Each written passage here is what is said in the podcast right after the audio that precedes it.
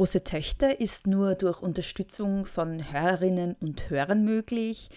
Wenn ihr große Töchter gut findet und den Podcast gerne hört, dann könnt ihr dazu beitragen, dass es ihn weitergibt und dass er besser wird. Und zwar auf steadyhq.com slash große Töchter Podcast oder auf der neuen Homepage großetöchter-podcast.at, wenn ihr da auf den zweiten Tab Unterstützen klickt. Viel Spaß mit der heutigen Folge.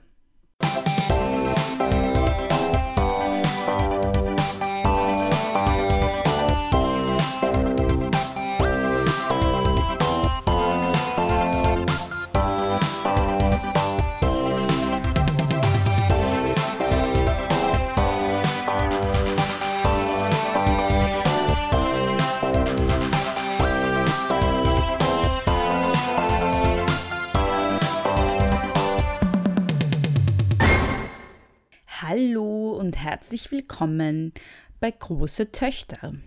Ihr habt vielleicht bemerkt, dass da im Intro jetzt ein bisschen was anders war als sonst. Und das liegt daran, dass sowohl ich als auch große Töchter diese Woche Geburtstag haben. Genau heute vor einem Jahr ist die erste Folge große Töchter rausgekommen und ich habe auf Instagram rumgefragt, was ihr denn gerne haben würdet sozusagen als Geburtstagsgeschenk von mir an euch. Also ich wollte irgendein Special machen. Und ein paar Personen haben dann vorgeschlagen, dass sie gerne ein Interview mit mir hätten. Meine liebe Freundin Elisabeth Lechner, die ihr aus Folge 20 kennt, wo sie über Body Positivity geredet hat, war sofort on board und hat sich gleich freiwillig gemeldet und gemeint, na unbedingt müssen wir das machen. Und tjap, here we go eine kurze Notiz davor. Ich war null vorbereitet und dann auch sehr überrascht davon, dass ich so viel zu meiner Doktorarbeit gefragt wurde. Ich hoffe, dass meine DIS-Betreuerinnen nicht zuhören, weil es ist ziemlich wirres Geschwafel meinerseits. Ich habe auch sehr lang überlegt, ob ich das hier wirklich rausbringen soll. Aber Ellie sagt, ich muss. Falls ihr Klügeres hören wollt, dann habt ihr ja 20 Folgen vor dieser hier, die ihr auch hören könnt. Ein ganz großes Danke natürlich an Ellie, Elisabeth Lechner, fürs Interviewen. Die Links zu allen Podcasts und Publikationen, die ich in der Folge nennen werde. Viel Spaß mit der heutigen Geburtstagsfolge. Herzlich willkommen bei einer neuen Folge Große Töchter. Es freut mich sehr, dass du heute hier bist, liebe Beatrice. Es freut mich auch, dass ich hier bin in meiner Wohnung. Danke, dass du dir Zeit genommen hast, von der Küche in dein Schlafzimmer zu kommen, um mm. dieses Recording anzufertigen. Mm. Wie die lieben HörerInnen schon erfahren haben, haben wir einen kleinen Rollentausch vorgenommen, mhm. weil es eigentlich, das hat mit einem Scherz begonnen, ähm, auf Instagram, wo es darum ging, ja, was machen wir denn zu deinem Geburtstag? Mhm. Und eine Hörerin meinte, ein Hörer, eine Hörerin, weiß nicht, meinte, ja, warum machen wir nicht mal einen Rollentausch? Wir wollen mehr über dich erfahren. Und dann hast du das geteilt und gemeint, ähm, ja, da brauchen wir jetzt nur mehr wen, der interviewt. Und ich habe mich sofort bereit erklärt, das zu machen. ähm, genau, und deswegen kommst du dem jetzt nicht aus. Mhm. Äh, dementsprechend die erste und ein bisschen offensichtliche Frage, mhm. wer bist du und was machst du, liebe Bea? Puh, wer bin ich? Das ist eine gute Frage. Also ich bin die Beatrice, auch Bea genannt. Oder Frau Frasel oder, oder Hodenexpertin. Oder ja, She Who Must Be Obeyed geht auch. Ah. Ähm, also ich habe verschiedene Titel mhm. und also ich, ich weiß, es ist nicht sehr bekannt, aber ich mache Podcasts. Ah, wirklich? Ja. Ah, genau. Mhm. ähm, unter anderem einen, der nennt sich Große Töchter. Ich weiß nicht, ob du das schon mal gehört hast. Da sind ziemlich leibende Leute dabei, oder? Mm, ja, zum Beispiel so eine Elisabeth Lechner war auch vor kurzem ah, dabei. Ah, die ist auf der Uni Wien, oder? Ja, ja genau. Ja. Ja. Mhm. Ähm, genau, und dann mache ich auch noch, also noch länger mache ich She Who Persisted. Mhm. Das ist auch ein feministischer Podcast, ein englischsprachiger. Und dann habe ich auch noch kurz einen Podcast mit meiner Schwester gemacht, der hieß der Geschwister Grimm Podcast. Mhm. Weil das hat, äh, das, das war ein ganz anderes Projekt, da, da, haben wir über Paranormal und True Crime Geschichten aus Österreich geredet. Mhm zwei meiner Hobbys. Muss ich ja gestehen, ist das einzige Projekt von dir, wo ich nicht voll an Bord bin, weil, weil da würde ich mich so anschauen. Ja. ja. ja. Ist aber nicht so schlimm. Ich, ist nicht so schlimm. Nein, ist okay. nicht so schlimm. Was mache ich noch? Ich äh, schreibe eigentlich theoretisch, mehr theoretisch als praktisch, eine Dissertation. Mhm. Ähm, Im Moment deshalb mehr theoretisch als praktisch, weil ich halt viele andere Sachen mache. Ähm, ich habe Anglistik und Amerikanistik studiert, daher kennen wir uns auch. Ja, richtig, Ähm, schon lange. schon, schon lang. Ähm, mit Schwerpunkt auf Gender Studies, Mhm. also ich Anglistik und Amerikanistik und Gender Studies. Soll ich eigentlich kurz fragen, so deine Publikationsgeschichte, weil ich finde, wenn wir schon die Möglichkeit haben, was über dich zu erfahren und auch deine akademische Vergangenheit, bitte erzähl den lieben HörerInnen, worum es in deiner supergeilen Masterarbeit gegangen ist. Das war- Oder Diplomarbeit. Das war damals noch eine, also eine Magisterarbeit. die gute alte Zeit. Ja, weil ich so alt bin, dass ich tatsächlich noch bei der letzten Partie an Magister, Magistra-Abschlüssen dabei war. Äh, in meiner Diplomarbeit ging es um SpongeBob Schwammkopf, die Serie und auch den Film. Äh, und äh, der Fokus war die subversive oder affirmative Kraft von Humor und was Humor in der Serie mit den Männlichkeiten, die repräsentiert und konstruiert werden, macht. Und dann ähm, hast du dieses tolle Projekt geschrieben. Und was ist eigentlich die, ähm, das Thema der Dissertation? Genau, also ich habe mich grundsätzlich in meinem Studium stark mit Populärkultur beschäftigt, da besonders auch mit Formen der Populärkultur, die ähm, auch im Popkulturkontext nicht sehr ernst genommen wird. Also so, ja, äh, eben so Medien, die für unter Anführungszeichen Kindern gemacht werden. Und hatte immer halt auch diesen Gender Studies und vor allem Queer Studies Blickwinkel. Also ich würde eigentlich sagen, meine Forschung bewegt sich immer an der Schnittstelle zwischen einerseits Popkulturforschung und andererseits ähm, Queer Studies und Gender Studies. Ähm, und genau, dadurch, dass ich eine, eine, eine Cartoon-Serie oder ein, eine animierte Animationsserie untersucht habe für meine Diplomarbeit, da kommt man dann irgendwann nicht mehr dran vorbei, sich mit Disney auseinanderzusetzen. Äh, und meine, Di- meine Dissertation jetzt beschäftigt sich mit ähm, Disney-Filmen, mit abendfüllenden Animationsfilmen von Disney, weil Disney ist ja auch sehr viel anderes, also nicht nur Animationsfilme, aber ich, ich beschäftige mich mit den klassischen sozusagen Animationsfilmen von Disney, äh, insbesondere mit Fokus auf das Genre sozusagen, mit dem Disney auch bekannt ist oder bekannt wurde. Und das sind halt eben Prinzessinnenfilme, die gleichzeitig animierte Musicals sind und die Verfilmungen von äh, Märchen sind. Super. Und da gehe ich halt verschiedenen Fragen nach, aber im Kern meiner, meiner Dissertation steht eben auch die Konstruktion von Heteronormativität in diesen Filmen. Und wie Heteronormativität halt in verschiedene Aspekte hineinspielt.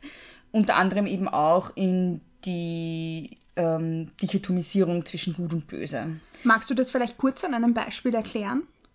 Also das erste, was mir einfällt, ist Pocahontas zum Beispiel. Wird das gut passen? Ähm, Im Moment, also passt sehr gut, ja. Ähm, ich muss nur ein bisschen noch, kurz noch was dazu erklären. Super. Also grundsätzlich, also mich interessieren halt am meisten auch ähm, so Konstruktionen von Weiblichkeiten, ähm, die auch mit Hilfe von bestimmten heteronormativen Aspekten sozusagen dann zu guten oder bösen Charakteren werden.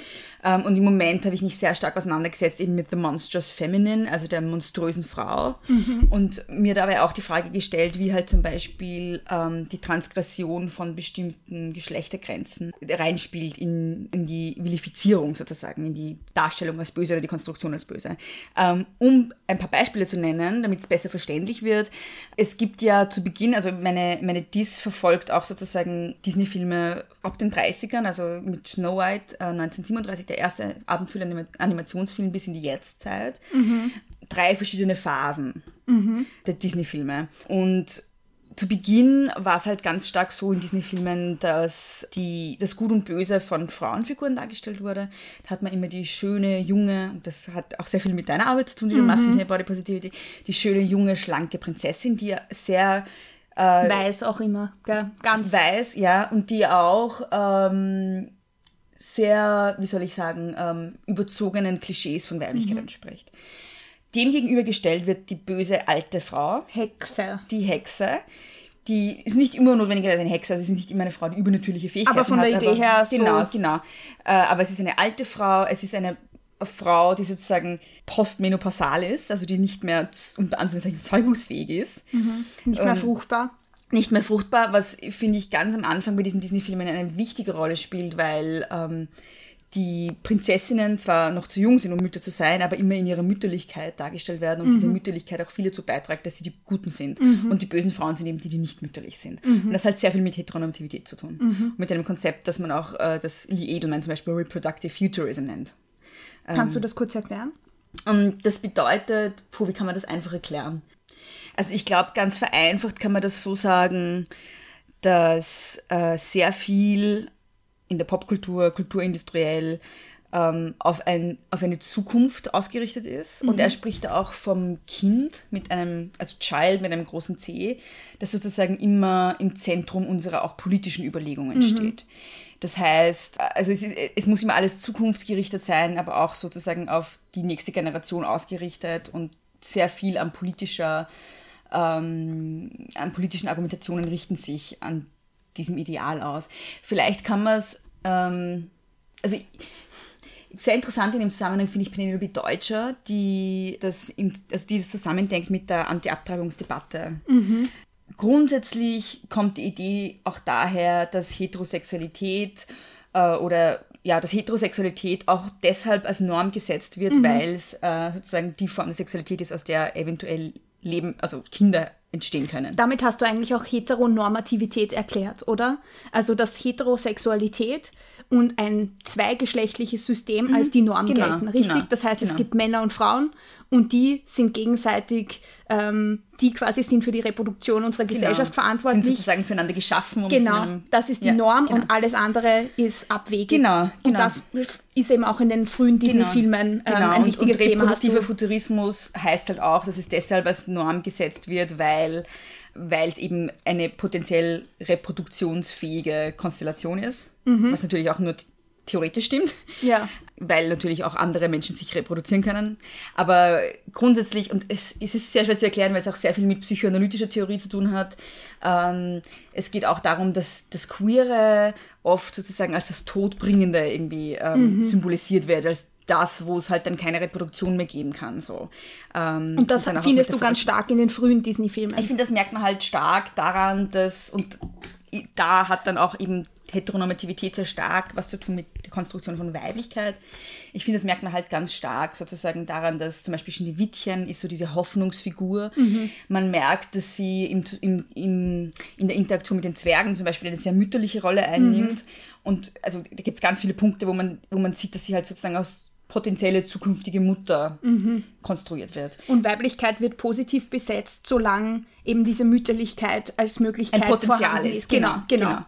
Und ähm, bei der postmenopausalen Frau, die in dem Fall wirklich eine Hexe ist, ist es halt nicht mehr möglich und die wird halt auch als krasser Gegensatz zu Schneewittchen konstruiert und ihre, ihre, ihr böse Sein wird halt auch sehr stark über die Abwesenheit von mütterlichen, ähm, sagen wir mal, Charaktereigenschaften definiert oder dargestellt. Also das war die erste Phase, so quasi, wo genau. man da ganz stark diese, diese klassischen Rollenzuschreibungen genau. vorfindet. Mhm. Wie ist es dann in zweiten, der zweiten und dritten Phase ja, genau. weitergegangen? Also ich schaue mir dann auch noch an, die, also da gibt es dann einen, eine, ja, nachdem Walt Disney gestorben ist 1966, gibt es dann eine lange Phase an Filmen, die jetzt für meine Forschungsfragen nicht so wirklich interessant sind, Aha. die auch nicht sehr erfolgreich waren. Ähm, und dann in den späten 19 80er Jahren, also konkret 1989 mit ähm, äh, Ariel die Meerjungfrau, heißt es auf Deutsch, glaube ich, ähm, also The Little Mermaid, ähm, wurde dann diese alte Musical-Prinzessinnen-Film-Tradition wieder revitalisiert und damit auch sozusagen der Erfolg der Disney Company. Mhm. Und da steige ich dann sozusagen wieder ein. Spannend. Ähm, und da geht es halt, also die sind auch super interessant, weil da gibt es fast dann nur mehr bis auf Ursula, die ein spezielles Beispiel ist, eben bei der Ursula für mhm, die genau. deutschsprachigen, ja. Ähm, genau, da gibt es fast nur männliche Bösewichte.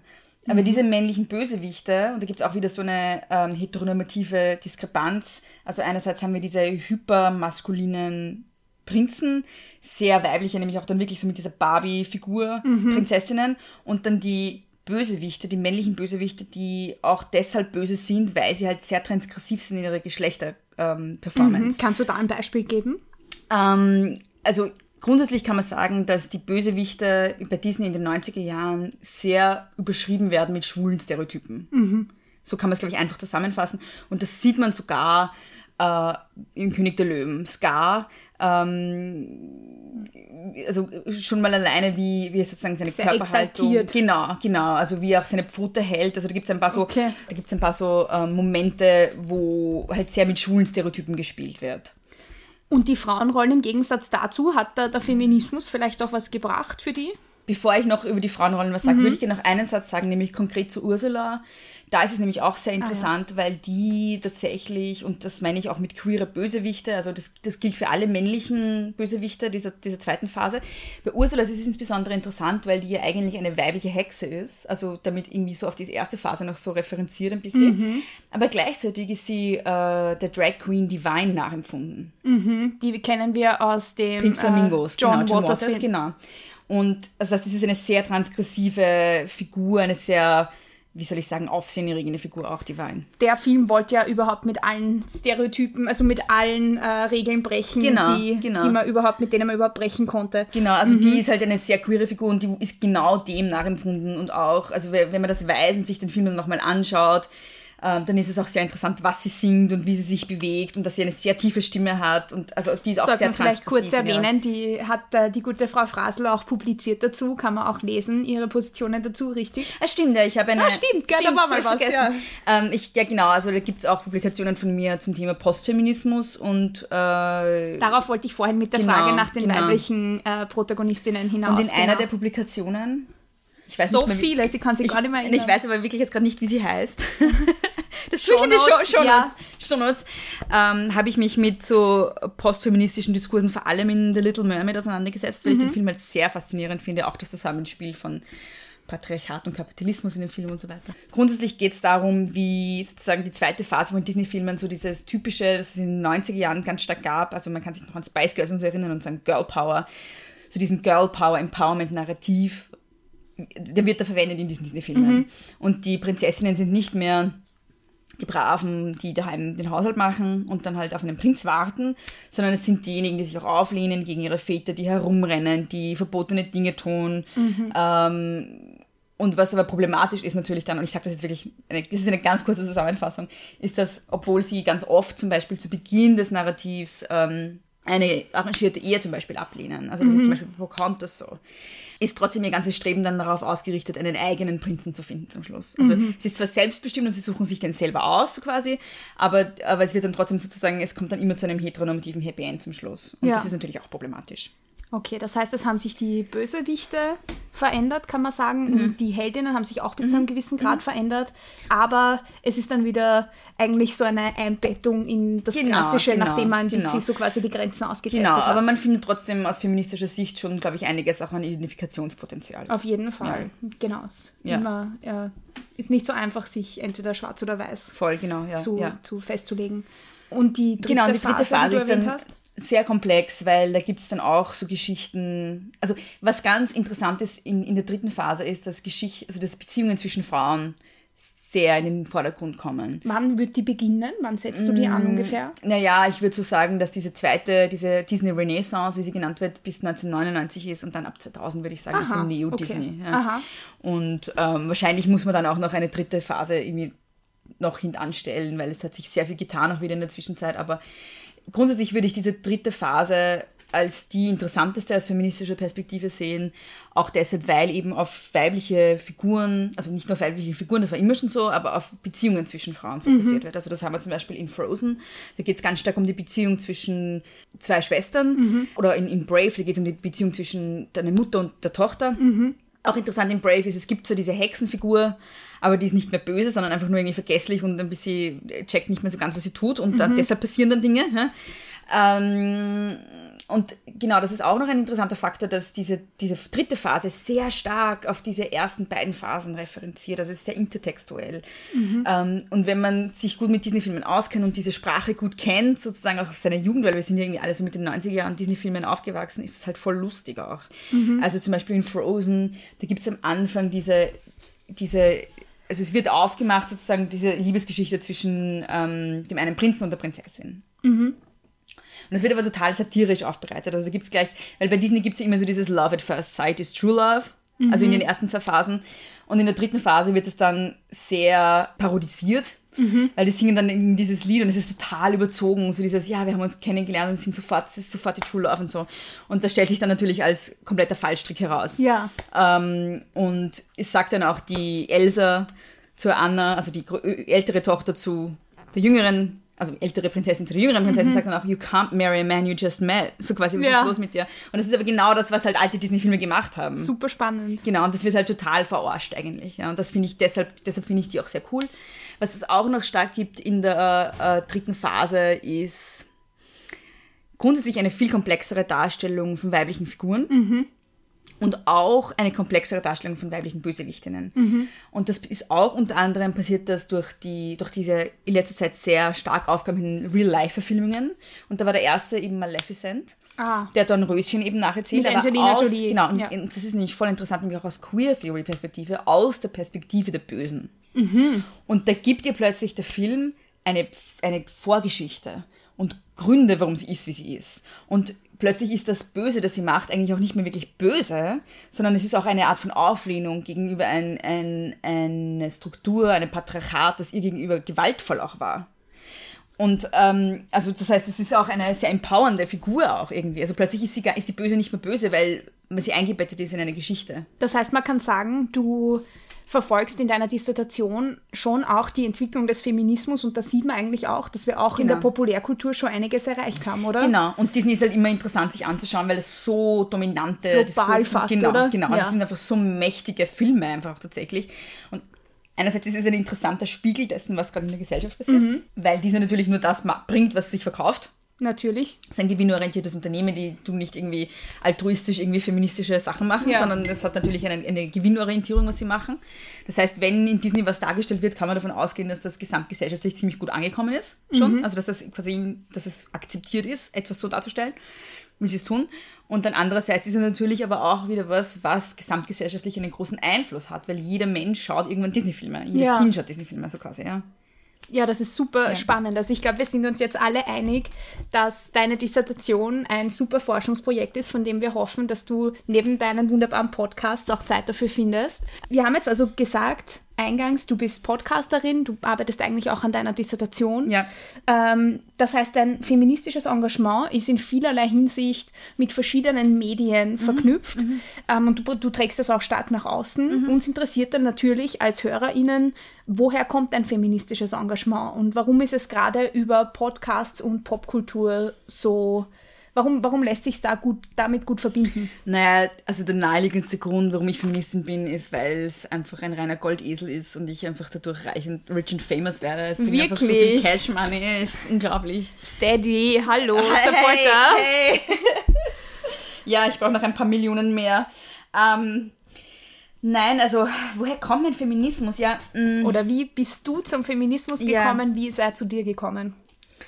Also, das ist tatsächlich schon eine sehr lange Geschichte. Ich bin tatsächlich, seit ich denken kann, Feministin, auch noch bevor ich wusste, was das ist.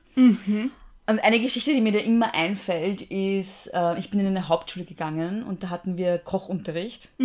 Warst du auch in einer Hauptschule, kennst du das? Nein, im Gymnasium. Wir hatten keinen Kochunterricht leider. Okay. Ich koche aber trotzdem gerne. Ja, aber du hast es nicht gelernt. Nein. Wobei ich das, was ich im Kochunterricht dort gelernt habe, auch nicht sehr sinnvoll war. Aber jedenfalls. Nein, wir hatten eine Kochlehrerin, die hat immer dann so pseudogesunde Sachen gemacht. Aha. Also so Suppen und dann hat sie immer noch hinterher dann Speck in diese Suppe gehauen, damit es besser schmeckt. und so Sachen. Also es war Mhm. nicht sehr gewinnbringend. Okay, aber jetzt, bin ich sehr gespannt auf diese feministische Ja, genau. Wertungsgeschichte. Und ähm, mich hat es unglaublich, also wie gesagt, ich wusste nicht, was, das Wort Feminismus bedeutet oder so, aber mich hat es einfach, da war ich glaube ich so, wie alt werde ich gewesen sein? 13, 12, 13. Ähm, und mich hat es einfach unglaublich, auf, unglaublich aufgeregt, dass die Rollenverteilung im Kochunterricht eine so ungleiche war. Weil einfach die, die Mädchen viel mehr machen mussten als die Burschen. Okay. Und vor allem mussten die Mädchen immer total selbstverständlich dann danach alles wegräumen. Wirklich? Es war total ungleich einfach. Ja. Und mich hat das einfach, ich habe das ext als extrem ungerecht empfunden und habe mich da voll drüber aufgeregt. Ähm, und ich habe dann mal, also ich habe dann so voll trotzig zu meiner Kochlehrerin gesagt, ja, warum müssen wir überhaupt kochen lernen? So ein Scheiß, ja. Und sie hat dann halt zu mir gemeint, naja, aber natürlich musst du das lernen, was ist, wenn du mal einen Mann hast? Und ich habe dann zu ihr gesagt, dann soll er sich selber kochen. Wirklich? ja. Und sie hat dann gesagt, ah, so eine bist du. Ah, da haben wir es schon. Ah, ja. Aha. Und das war, glaube ich, so der erste Moment, und das ist der Grund, warum mir das immer einfällt, weil, wo ich irgendwie zum ersten Mal erlebt habe, dass, dass, ich eine so, dass ich so eine bin. Weil mir das Eine von derer Sorten. Genau. Und da habe ich zum ersten Mal irgendwie, also das, ich weiß noch, das war irgendwie so ein Moment von irgendwie, da bin ich so da gestanden und habe mir gedacht, okay, wo, was heißt, was heißt das jetzt? Ja, was bin ich für eine leicht? Ähm, und ich glaube, das ist so der erste Moment gewesen, wo mir klar wurde, ja, sozusagen, ich, ich bin eine, die in manchen Sachen einfach quer steht zu gesellschaftlichen Normen und die auch anprangert und sich in denen stört. Mm, Ich kann mich auch noch erinnern, da war ich auch so zwölf oder so, da habe ich mit meinem Vater gestritten zum Thema, wie es damals noch genannt wurde, Homo-Ehe. Ähm, und also ich habe sehr früh, ich war, glaube ich, sehr früh ein sehr politischer Mensch und sehr feministisch auch. Und das kommt, glaube ich, heraus aus so einem, ja, es ist, glaube ich, sehr persönlichkeitsimmanent auch irgendwie, weil ich bin ein Mensch, der ein extremes Gerechtigkeitsgefühl hat. Das kenn Oder ich, ja. Und ich bin, also das ist wirklich was, was mich zum Teil zum Verzweifeln bringt. Weil es mich einfach so, und das ist was, was mich so emotionalisiert und es regt mich einfach so auf, wenn ich sehe, dass Sachen einfach total ungerecht sind. Ja. Und ich habe auch ähm, einfach, ich komme ja auch vom Land und ähm, aus der Arbeiterinnenschicht und so und ich habe da sehr viel auch so geschlechtsspezifische Ungerechtigkeiten gesehen. Auch in der Biografie meiner Mutter zum Beispiel, die zum Beispiel nie irgendwas lernen durfte, weil sie eine Frau ist. Also ihr Bruder durfte was lernen. Sie wollte eigentlich ursprünglich Matura machen, durfte das dann nicht. Dann wollte sie was lernen, durfte das dann nicht. Sie musste einfach arbeiten gehen mit 15. Ja. Und solche Sachen, glaube ich, haben mich sehr politisiert, auch wenn ich es noch nicht in Worte fassen konnte, noch als Kind eigentlich. Und es hat mich unglaublich aufgeregt. Und ich habe immer so das Bedürfnis gehabt, was dagegen zu machen. Einfach, ich glaube, dass, dass sich daraus sehr viel meines poli- politischen und feministischen Engagements ergeben hat. Das finde ich super spannend, weil bei mir war es andersherum. Also ich bin in ähnlichen Verhältnissen aufgewachsen, aber bei mir hat diese Politisierung und das wirklich aktive Anprangern von Ungleichheit erst durch die Begegnung mit Feminismus auf der Uni begonnen. Also ich weiß auch nicht, wie das, wie, wie das so lange gehen konnte eigentlich, ähm, aber es ist wirklich erst so, dass ich diesen, diesen Blick für das systemische, größere Ganze und dass das keine persönlichen Verfehlungen sind in diesen Begegnungen, die man immer wieder hat und die ich im Nachhinein als sexistisch und diskriminierend bezeichnen würde, sondern dass es sich eigentlich um ein System handelt, dem wir da gegenüberstehen.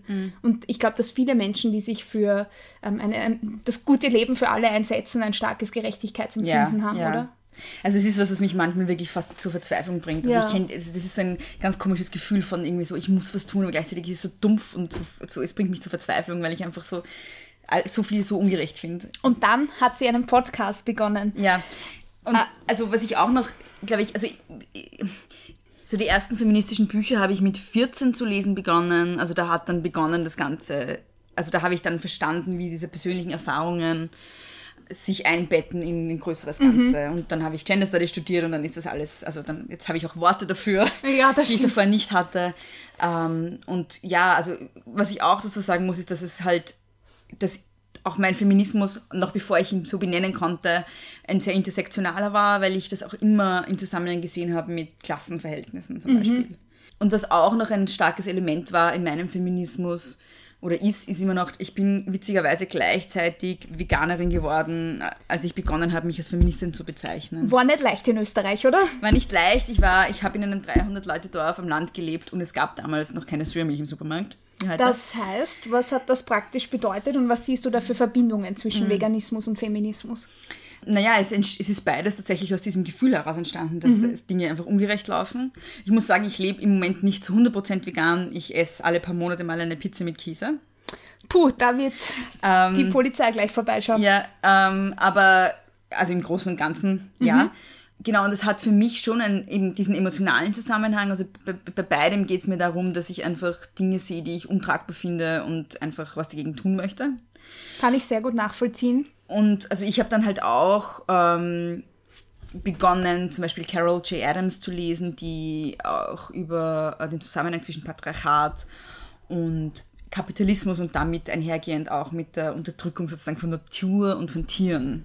Das heißt, Schreib- Ökofeminismus ist das dann eigentlich von der ja, Richtung genau, her. aber halt Mhm. ein, ein, ein Ökofeminismus, der nicht sozusagen die Frau als das natürlichere Wesen festschreibt, Mhm. sondern ein Ökofeminismus, der sagt, es gibt einfach so diese Konstruktion, die du in deiner, also als wir über Body Shaming und Body Positivity gesprochen haben, auch schon angesprochen hast, dass es einfach kulturell eine starke Verknüpfung gibt zwischen Frau, Körper, Natur, Mhm. Mann, Geist, Kultur.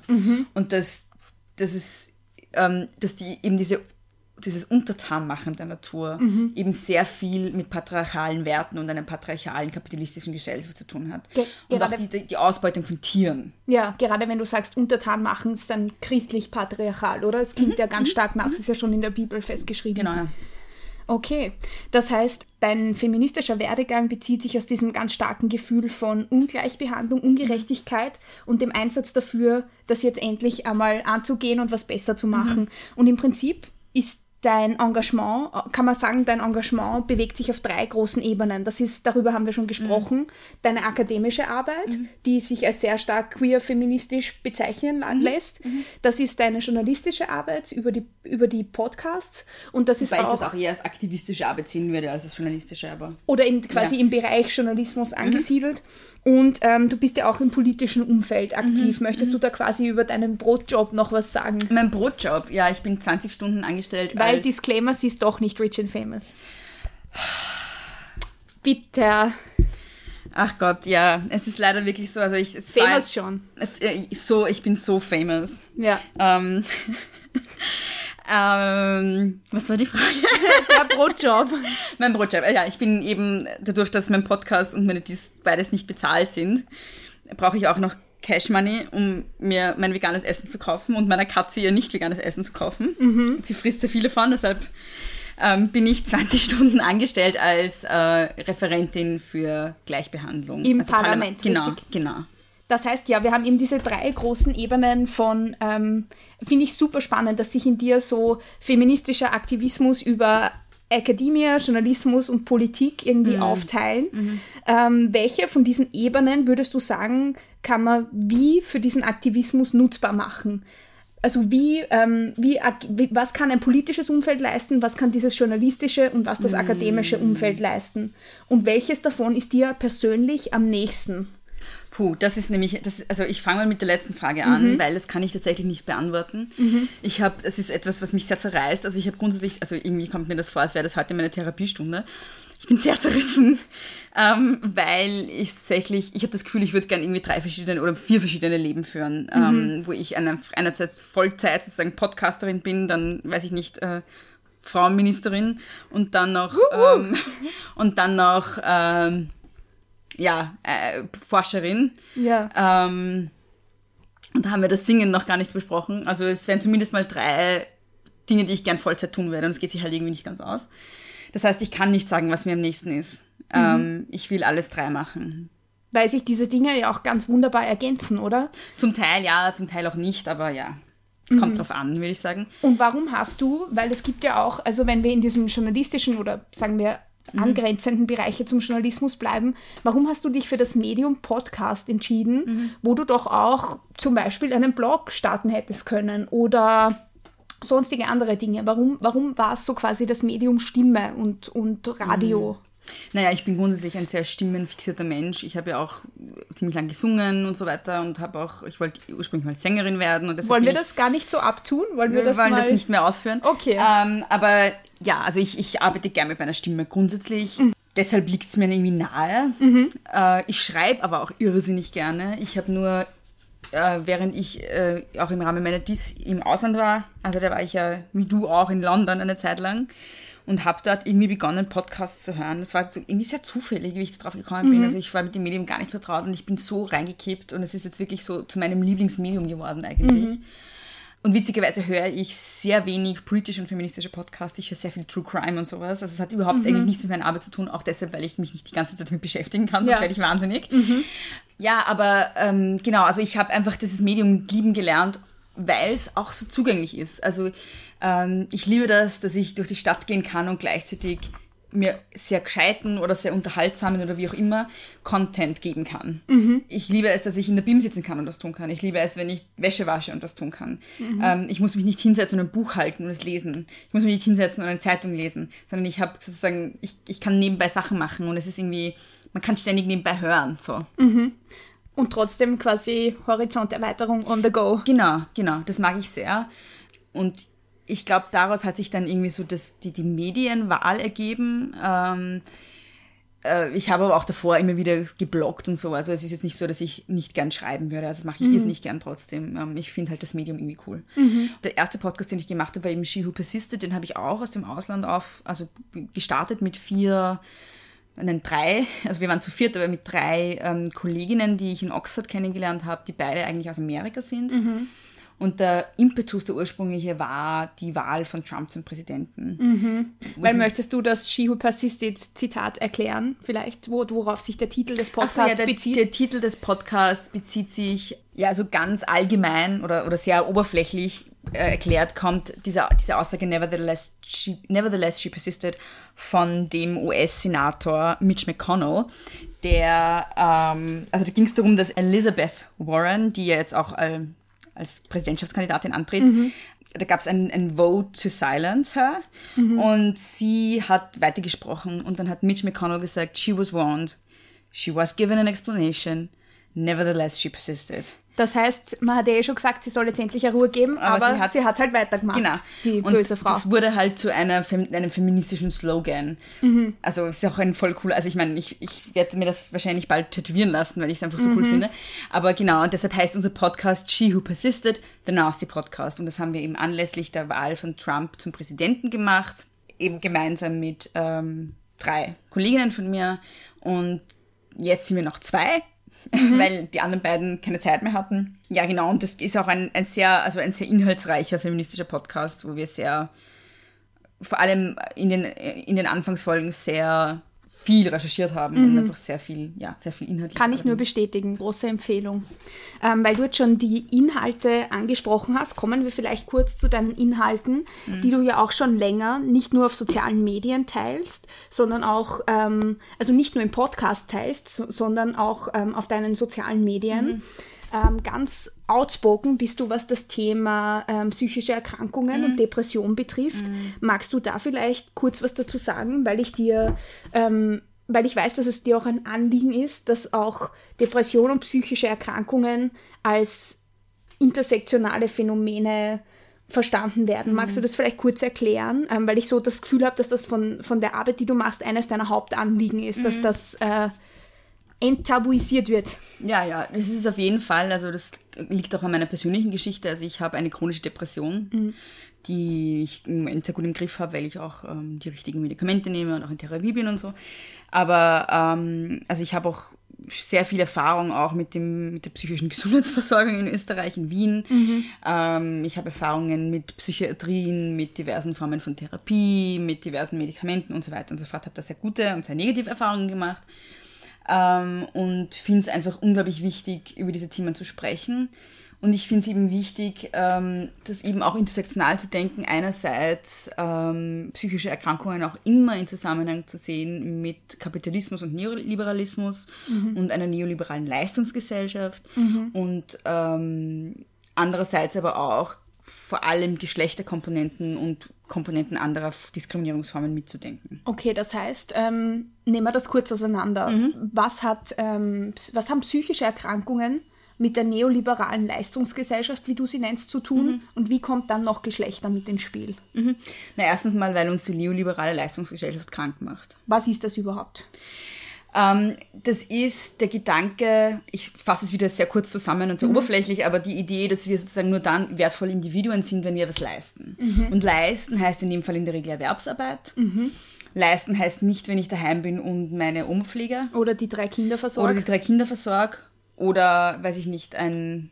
Oder einfach ein, ein Jahr lang Pause mache, weil, es mir schlecht geht. Und ja. mich um mich kümmere und diese Art von Arbeit mache. Dann ja. hat man ein Loch im Lebenslauf. Genau. ja, das berühmte Loch im Lebenslauf. Ähm, genau, das heißt, dass wir eben, und das heißt auch, dass wir immer individuell sozusagen verantwortlich sind. Mhm. Also das heißt, ähm, gesellschaftliche Ungleichheitsverhältnisse werden individualisiert und auf die individuelle Verantwortung runtergebrochen. Das würde zum Beispiel bedeuten, oder das bedeutet zum Beispiel, dass wenn ich jetzt keinen Job habe und eben nicht leisten kann, so wie das von mir verlangt wird, ist es irgendwie meine eigene Schuld. Mhm. Weil du hast dich nicht bemüht. Ich habe mich nicht bemüht oder ich bin zu deppert oder ich mhm. bin zu fair oder was auch immer, ja. Mhm. Ähm, ich liege in der sozialen Hängematte oder whatever, ja. Mhm. Sozialschmarotzer. Genau. Oder, oder auch so Sachen wie, ich bin arm, ich kriege zu wenig bezahlt für den Job, den ich mache. Mhm. Dann ist das auch meine individuelle Verantwortung, weil ich einfach es nicht geschafft habe, sozusagen eine Karriere zu machen. Ja. Aber das sind halt die Strukturen, die mich daran hindern. Das heißt, das ist die neoliberale Leistungsgesellschaft. Mhm. Wie hängt die zusammen? Da ist ja auch, ähm, um auf eine andere Folge in diesem Podcast zu mhm. verweisen, Laura Wiesberg super, das genau, zu erklären, weil was genau. bedeutet eigentlich Leistung heutzutage? Ja. Ähm, so, das ist dieses Feld. Wie hängt das mit psychischer Erkrankung und Geschlecht zusammen? Na, es hängt einerseits mit psychischer Erkrankung zusammen, weil es eben was ist, was uns krank macht, mhm. tatsächlich. Ähm, und weil, also gerade depressive Personen zum Beispiel oder Menschen, die andere psychische Erkrankungen haben, die eben nicht erwerbsarbeiten können oder nicht in dem Ausmaß, mhm. ähm, natürlich sehr stark von dieser Lüge betroffen sind, dass faul etwas Schlechtes ist oder dass sie diejenigen sind, die faul sind überhaupt mal mhm. zu Beginn with. Ähm, genau, also da der Sozialsprecher der Neos, der ähm, Loaka, hat ja mal getweetet, faule Menschen sind eine Plage. Mhm. Und ähm, das muss man halt natürlich auch dann aus dieser Perspektive sehen, weil wenn ich zum Beispiel Depressionen habe und einen Monat lang in Krankenstand bin oder drei Monate in Krankenstand bin oder vielleicht ein Jahr lang, weil es mir so schlecht geht, dann kann dann ich... Dann bist du eigentlich nicht faul, dann ist es, um das Wort aufzugreifen, eine Leistung, dass du überhaupt am Leben bleibst, oder? Also, Einerseits das, aber andererseits würde ich grundsätzlich behaupten, dass es Faulheit nicht gibt. Ja. Weißt du? Also es hat ja immer Gründe, warum Menschen etwas nicht machen. Und warum haben sie nicht das Recht darauf, etwas nicht zu machen? Warum, ja. warum ist es überhaupt Leistung, überhaupt etwas, worüber wir uns definieren müssen? Warum kann ich nicht irgendwie Eistee trinken und meine Katze streicheln? Ja. Weißt du? Ich meine, grundsätzlich geht es mir auch um eine Kritik an Erwerbsarbeit an und für sich und, und an der Zentralität von Erwerbsarbeit für unsere mhm. Identitäten, für unsere Lebensgeschichte mhm. und so weiter und so fort. Also wir sind ja mehr als Leistung. Und was hat dann obendrauf als nächste Ebene Geschlecht noch damit zu tun? Naja, Geschlecht hat sehr viel damit zu tun, weil, ähm, also wirklich tatsächlich sehr viel, da gibt es ganz viele so Verknüpfungen. Ähm, das erste, oberflächlichste, was man sagen kann dazu, ist es natürlich ähm, Frauen und überhaupt diskriminierte Gruppen, da zähle ich jetzt Frauen dazu, also auch Minderheiten, stärker von psychischen Erkrankungen betroffen sind mhm. als privilegierte Gruppen. Mhm so statistisch betrachtet.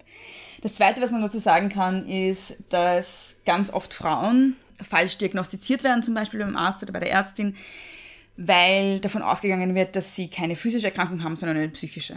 Aha.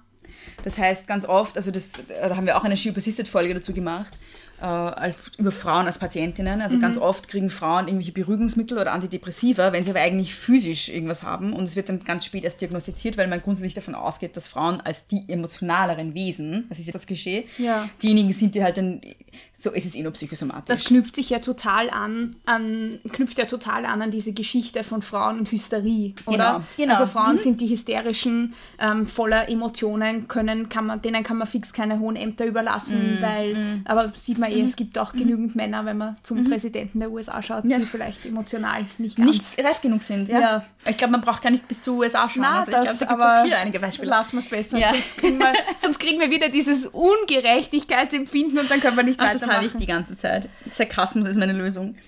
Ähm, aber, also, und ein weiterer Punkt, den man halt da auch ansprechen muss, ist, dass ähm, tatsächlich psychische Erkrankungen aufgrund unterschiedlicher Sozialisation bei Männern und Frauen oft sehr unterschiedliche ja. Auswirkungen zeigen. Also zum Beispiel Depressionen bei Männern äußern sich halt ganz oft, weil das natürlich auch die geschlechtsspezifischen Strategien sind, die sie erlernen, mhm. äh, äußert sich das ganz oft zum Beispiel in Aggression oder ja. ich, ich sauf mich einfach nieder. Ja.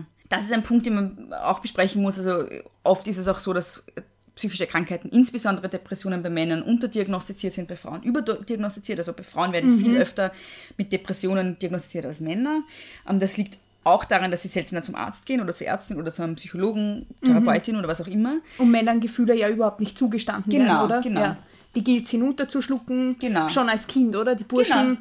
brauch, dürfen nicht weinen müssen, sich abhärten. Und das äußert sich dann auch darin, wie man halt Depression auslebt, sozusagen, und wie man, ja. wie man darauf reagiert.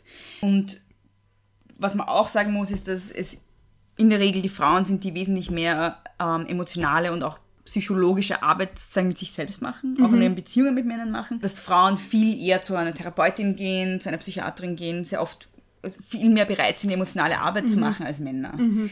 Und das führt halt dazu, dass zum Beispiel, also es ist ganz typisch zum Beispiel, dass in Beziehungen, wo der Mann zum Beispiel ein Narzisst ist oder eine sehr ausgeprägte narzisstische Persönlichkeitsstörung hat, dann die Frau diejenige ist, die in die Therapie geht. Mhm. Ähm, also genau. Also Wo dann auch die ganze Verantwortung und eigentlich genau. auch der finanzielle Aspekt auf ihren Schultern genau, lastet. Genau, genau. Ähm, also das ist auch noch ein Punkt, den man, glaube ich, da anschließen muss, dass es Frauen sind, die viel mehr emotionale Arbeit machen, auch wenn es um Psychotherapie und so weiter geht. Und die mhm. auch mehr bereit sind dazu, das zu machen. Mm, Und im Zuge deiner, ähm, im Zuge dieses Engagements zur Enttabuisierung von psychischen Erkrankungen ging es in deinen Posts oft auch darum, dass du, wie du schon angedeutet hast, ähm, durch diese Erkrankung auch Gewichtsschwankungen immer, immer durchgemacht hast. Also du sagst immer von Größe, von wo bis wo hattest du schon? 36 bis 48. eine ganz große Range. Ähm, wie würdest du den Zusammenhang zwischen psychischer Gesundheit und so Body Politics ähm, bezeichnen und wie ist so dein Umgang mit Körperlichkeit? Was sind so da deine Positionen, die du den HörerInnen gerne mitgeben möchtest? Na, einerseits, also ich habe wirklich ähm, innerhalb sehr kurzer Zeit sehr viel abgenommen und dann wieder sehr viel zugenommen. Der Grund für das Abnehmen war, dass es mir halt wirklich sehr schlecht ging und ich nicht mehr wirklich essen konnte. Also ich habe da wirklich 40 Kilo abgenommen in wirklich sehr wenig Zeit. Und was ich da interessant fand und auch sehr, sehr schmerzhaft fand, war, dass Leute, ähm, weil ich war davor immer, ich war immer relativ dick eigentlich, also so ja, also mollig oder wie ich weiß nicht, wie man das sagen soll. Ähm, und ähm, genau, und dann habe ich halt so viel abgenommen und dann haben die Leute natürlich sehr positiv auf dieses Abnehmen reagiert. Ja. Also es war dann immer so, wow, wie schaust du aus wie ein Model, du schaust ja voll gut aus. Wie hast du das Wie hast du geschafft? das geschafft? Genau. Und ich habe anfangs irgendwie gar nicht wirklich gewusst, wie ich darauf reagieren soll, weil dieses Abnehmen für mich ja nichts Positives war, weil halt dahinter eine Krankheit stand. Ja. Und am Anfang habe ich dann irgendwie nicht viel gesagt dazu und dann habe ich halt irgendwann begonnen, die Wahrheit zu sagen und habe gesagt, ja, ich, hab, ich kann seit Monaten nicht mehr gescheit essen und nicht mehr gescheit schlafen. ja. Und deshalb nehme ich ab. Das und hat die Leute sicher total vor den Kopf gestoßen, oder? Ja, und das, das interessanteste hat, Erlebnis hatte ich da, also das war eine, ich weiß gar nicht mehr, irgendeine Familienfeier, ich glaube Taufe oder sowas. Schwieriges Terrain. bei meinem Ex-Freund damals, das war seine Mhm. Familie. Und ähm, da ist eine, ich weiß nicht mehr wer, es war irgendeine Tante. Ich, ich weiß wirklich Mhm. Es nicht ist mehr. immer wer- irgendeine Es ist Tante. irgendeine Tante oder Tante von irgendwem, keine Ahnung, ist zu mir hergegangen und hat mir diese Frage gestellt und ich habe gesagt, ja, ähm, weil ich gerade, Mhm. also weil ich, weil es mir gerade schlecht geht, deshalb habe ich abgenommen und sie hat dann überhaupt nicht gewusst, wie sie reagieren soll und sie hat aus dieser Peinlichkeit und dieser Verlegenheit Mhm. heraus dann gesagt, na super, Hut ab. und ich so, Siehst du, aber aus der, ich muss jetzt lachen, aus derselben Verlegenheit Mhm. heraus. Ich kann das, also, puh. Und das fand ich halt, also eigentlich fand ich es auch amüsant. Also ich, Ja, ja, ja. ich bin ja Gott sei Dank jemand, der sehr viel mit sehr viel Humor nimmt. Auch. Ja. Also ich habe mir das jetzt nicht sehr zu Herzen genommen. Aber ist was ich, keine unlustige Feministin. ja, und was ich da dann aber auch noch interessant fand, ist, ich habe, also diese Zeit, wo es mir so schlecht ging, ging auch einher mit dem Abschluss meiner, meines Studiums. Mhm. Das heißt, ich habe in der Zeit es auch geschafft, ähm, meine Diplomarbeit fertig zu machen und mein Studium abzuschließen und alles mit ausgezeichnetem Erfolg.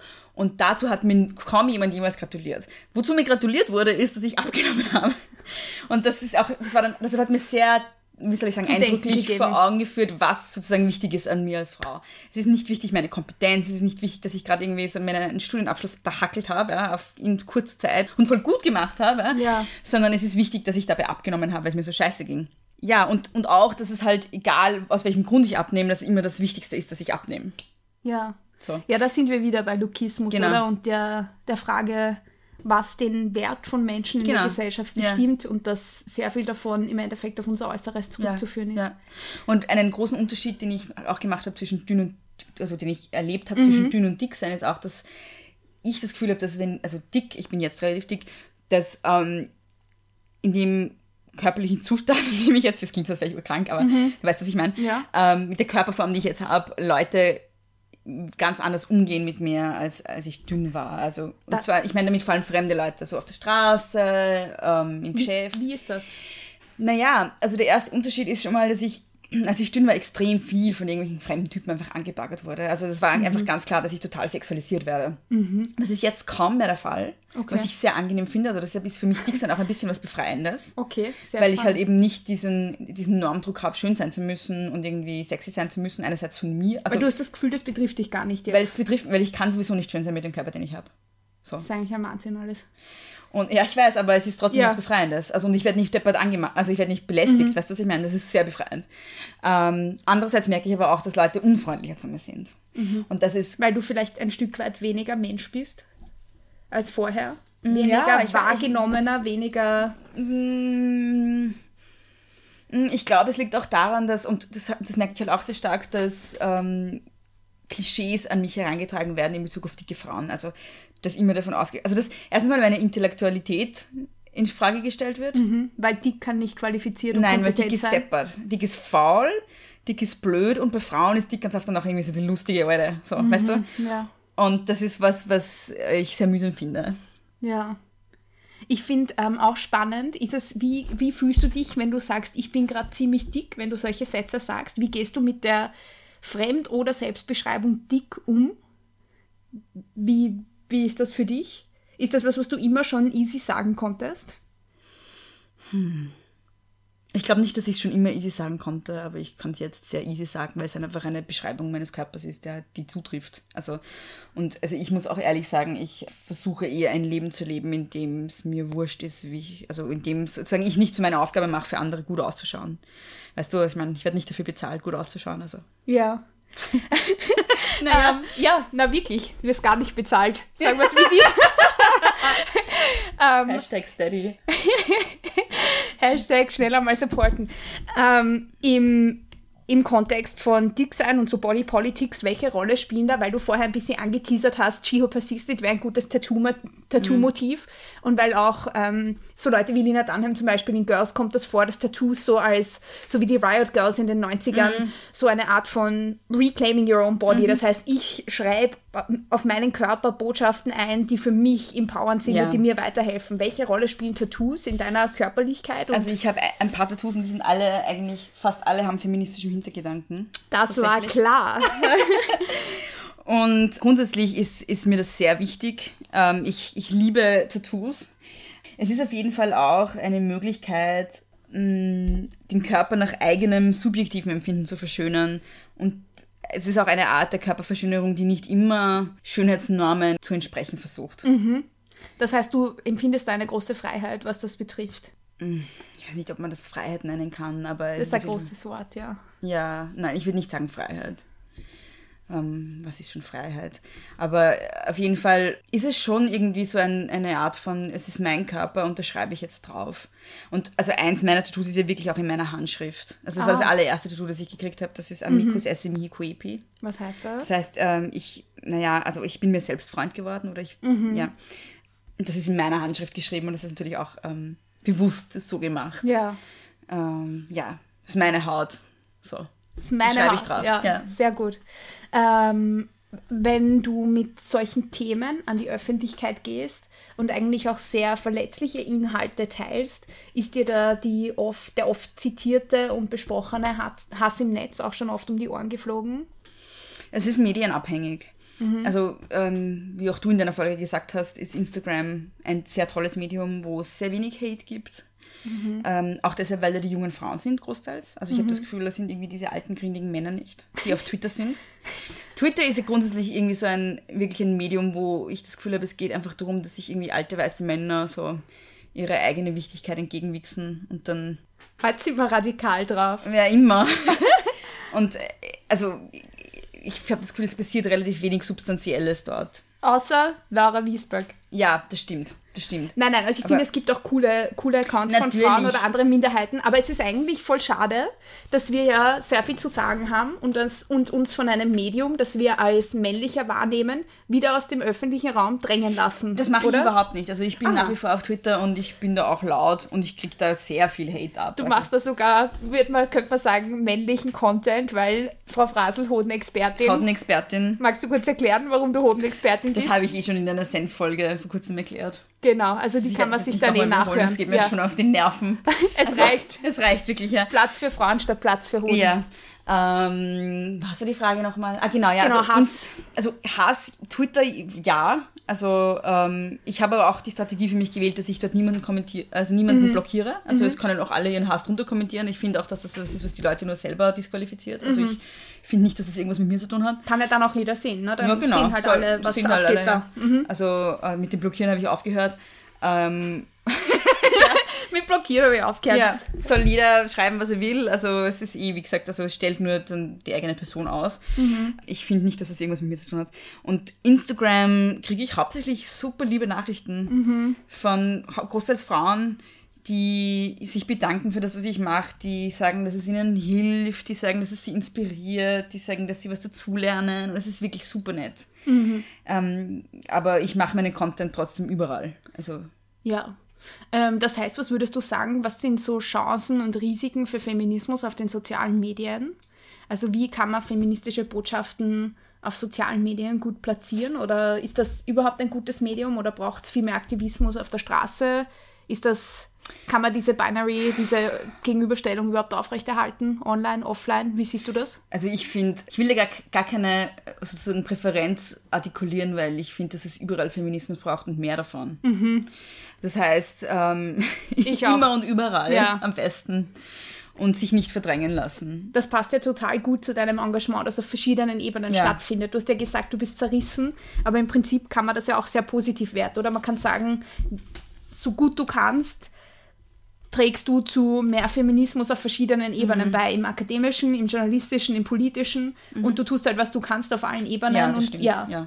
das heißt, ähm, also mehr von, mehr von Feminismus ähm, auf allen Ebenen. Die ähm, vielleicht abschließende Frage, ähm, die sich daraus ergibt, wäre, wo soll es hingehen mit dem Feminismus in Österreich? Ganz eine easy Frage. Ähm, welche welche ja, Themen siehst du da? Welche Kanäle, die man bedienen kann? Und wie schaffen wir es, diese Brick Walls, diese Ziegelwände, von denen Sarah Ahmed immer spricht, gegen die man arbeitet, wenn man sich äh, gegen Ungleichheit einsetzt, wie schaffen wir es, die niederzureißen? Das ist eine sehr gute Frage, weil nämlich alle drei Bereiche, in denen ich sozusagen tätig bin, Politik, Journalismus, unter Anführungszeichen, und Akademie, die, das akademische Feld wie Wissenschaft, sind alles drei Bereiche, die ich sehr stark als geschlossene Systeme wahrnehme. Für gerade Menschen wie mich, Menschen wie mich meine ich ähm, junge Frauen, die nicht sozusagen aus einem akademischen Background kommen, die zwar selbst sehr gebildet sind, weil sie dieses Privileg hatten, dass sie dann auf die Uni gehen konnten, die aber nicht sozusagen ursprünglich aus dieser Schicht kommen. Eliten ähm, vom Land, genau. sich ja genau. quasi also ich immer habe das. Gefühl, dass es halt für Leute wie mich drei Systeme sind, in die ich einfach nicht reinkomme. Mhm. Wo ich dann halt so ein bisschen am, am Rande stehe und dann sehr aktivistisch auch agiere in diesen Feldern. Mhm.